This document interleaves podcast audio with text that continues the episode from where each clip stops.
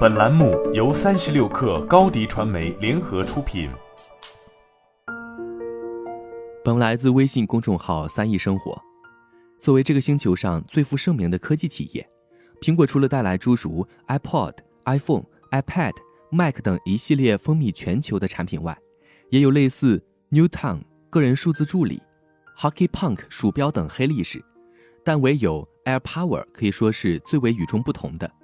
作为2017年秋季与 iPhone X 一同亮相的产品，命运多舛的 AirPower 却是苹果迄今为止首次承认已公布的产品最终却被放弃的结局。2019年3月，苹果硬件工程高级副总裁丹·里奇奥正式宣布 AirPower 被放弃。当时他曾表示：“经过努力之后，我们得出结论，AirPower 无法满足我们的高标准。”因此，我们取消了该项目。此后，虽然一直都有传言称苹果方面其实并未放弃 AirPower，该项目有望重启，但在过去的三年里，这一未竟之梦在被小米实现了百分之八十的情况下，AirPower 依旧是方宗难觅。不过，在狼来了多次后，AirPower 似乎终于要来了。日前，苹果公司一项名为“具有多个功率接收设备的无线充电系统”的专利获得授权。而具有多个功率接收设备的无线充电系统，指的不就是 AirPower 吗？在苹果的设想中，AirPower 是一款可以同时为三个设备进行无线充电，而且无需被充电设备摆放在特定位置的无线充电板，甚至于还能实现与设备进行数据通信的能力。用户可以直接在相关设备上看到所有的充电情况。AirPower 失败带来的结果，就是 iPhone 在无线充电领域的落后。在 Android 的阵营纷纷祭出三十瓦、四十瓦乃至一百瓦无线快充的情况下，iPhone X 及其后续机型却仅支持十瓦无线充电功能，到了 iPhone 十三系列也仅仅只有十五瓦的水平。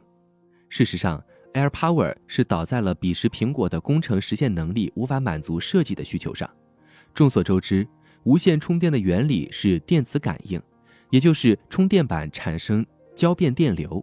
再通过线圈将电能转化为磁场能，然后对手机内的线圈产生感应电动势，再将磁力转化为电力，从而在接收端产生电流。但受限于电磁感应本身的特质，一旦接收端出现错位，也就是手机里的线圈和充电板里的线圈不能精准对位时，就会引起感应电动势的衰减，让手机的无线充电功率无法达到理论上的最大值。搞清楚了无线充电的原理，AirPower 所面临的挑战也就摆在了明处。在无线充电要求充电板中的线圈需要对准手机内置线圈的情况下，为了实现苹果对 AirPower 实现多款设备随意放置的核心需求，自然就只能使用将线圈堆满整个充电板内部的做法，以期实现无论 iPhone 竖着还是横着，无论放置的靠近中心还是靠近边缘。充电板内总会有一个线圈与手机内部的线圈位置接近重合，堆叠线圈这种大力出奇迹的做法与奇思妙想显然并不沾边。这种解决方案在过去十余年来几乎没有厂商尝试，无疑也是有原因的。其一就是电磁兼容性，线圈之间的相互干扰始终难以解决；其二，焦耳定律告诉我们，电流通过导体是会产生热量的。AirPower 堆叠的大量线圈会产生数倍于常规无线充电板的热量，而为了解决这一问题，就只能使用主动式散热风扇。但主动式散热风扇的代价是噪音，这又不符合苹果产品的调性。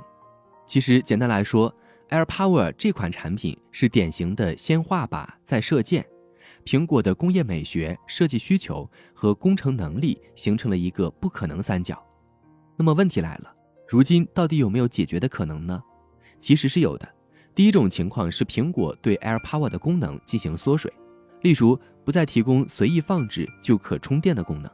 第二种情况则是选择使用不需要两次磁电转换的电荷泵阵列，可代价是成本急速攀升。第三种情况是换用更智能、更低功耗的控制芯片。对于苹果来说，当下的市场环境与2019年已经有着极大的差异。如今是欧盟在搞统一充电接口法案，目标直指苹果的 Lightning 接口。再加上以环保的名义取消 iPhone 附赠充电器后，确实有消费者需要单独购买。而一款能同时为多个设备充电的无线充电板，想想就很有市场前景。最后，苹果本身也逐渐开始走无线化道路，有意识地在缩减 iPhone 机身的开孔。此时，无线充电显然也契合这一战略。好了，本期节目就是这样，下期节目我们不见不散。